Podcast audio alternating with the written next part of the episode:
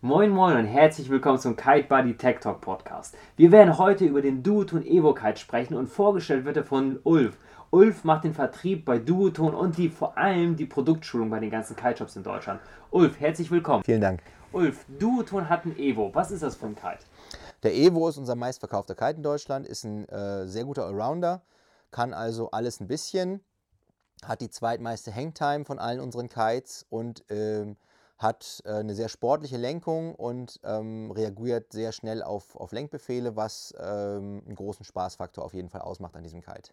Wenn du jetzt sagst, das ist der Kite mit der zweithöchsten Hangtime, welcher Kite hat denn die meiste Hangtime? Der Rebel. Okay. Werde ich mit dem Rebel höher springen als mit dem Evo oder wie verhält sich das? Da sind sich die Geister nicht ganz einig. Also die meisten ähm, WU-Rekorde, glaube ich, wurden noch immer mit dem Rebel gemacht. Allerdings ähm, ist der Evo etwas schneller von der Fluggeschwindigkeit her. Das heißt, es könnte gut sein, dass wenn man ähm, mit der gleichen Größe am gleichen Tag beim gleichen Wind springt, dass man mit der größeren Fluggeschwindigkeit vom Evo etwas höher kommt. Jetzt hast du erwähnt, dass er ein Allrounder ist. Was kann er denn noch außer springen? Ähm, der Evo hat erstmal einen sehr guten Wasserstart, was äh, ihn sehr gut äh, macht, auch für Beginner. Dann ähm, ist er auch für die Welle geeignet und ähm, er ist auch ein sehr guter Vollkite. Wenn man sich die Produktlinie von Duoton anschaut, gibt es den Rebel Kite und den Dice. Im Vergleich dazu, wo würde man da den Evo einordnen? Ziemlich genau in der Mitte eigentlich. Also der, äh, der, der Rebel hat halt die meiste Hangtime, dahinter kommt der Evo und der Dice hat äh, etwas weniger Hangtime. Ähm, genauso ist es in der Sportlichkeit, also im Drehverhalten. Der Rebel ist der eher langsamere Drehimpuls ähm, sozusagen.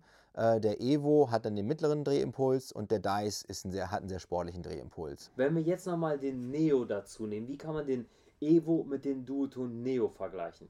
Genau, also der Shape ist, äh, haben beide einen Delta-Shape, ähm, haben aber äh, eine sehr unterschiedliche Kraftentfaltung.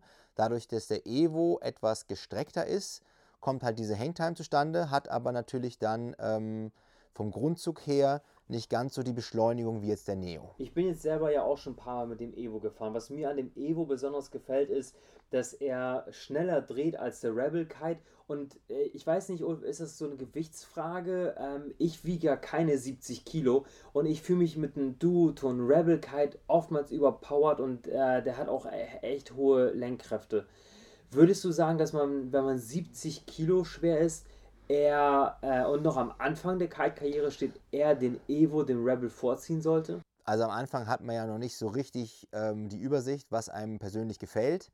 Ähm, beide Kites haben sicherlich ihre Vorteile. Also der Evo hat erstmal den Vorteil gegenüber dem Rebel im Wasserstart. Äh, und wie du sagtest, ist er äh, für die Arme nicht ganz so ermüdend. Mhm. Allerdings hat der äh, Rebel diesen äh, Sheet and Go, das heißt, du stellst den Kite einfach auf die 11, ziehst ja. die Bar an und fährst. Ja. Das ist natürlich auch eine sehr äh, gute Eigenschaft jetzt für Beginner. Mhm. Also es, es gibt so ein bisschen so eine Zweischneidigkeit, aber generell würde ich den Evo eher empfehlen als den Rebel für einen Beginner. Gibt es denn für den Evo, der hat jetzt drei, drei Struts, der Rebel hat fünf.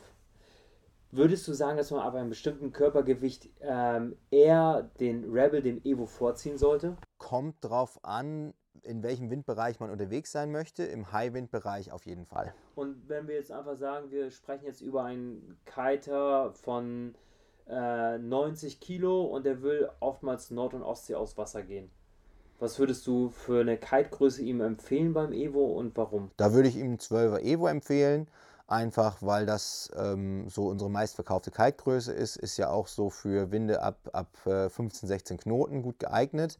Mhm. Äh, da kann man auch schon gut üben und ähm, das ist einfach so ähm, das, was man auch ähm, sehr viel auf dem Wasser sieht mhm. und ähm, ist einfach eine Größe, die, die sehr aroundig ist und ähm, mit der man gut eigentlich einen großen Windbereich von äh, 15 bis über 20 Knoten, also 25 Knoten oder was, ja. je nachdem, ähm, abdecken kann. Jetzt ist er ein Allrounder. Wie ist das? Also Allround bedeutet ja, dass man damit Directional Board fahren kann. Man kann damit ganz normal mit Twin Tip hin und her fahren, auch die ersten Sprünge machen mit einer wirklich soliden Hangtime, äh, die der Evo ja mitbringt.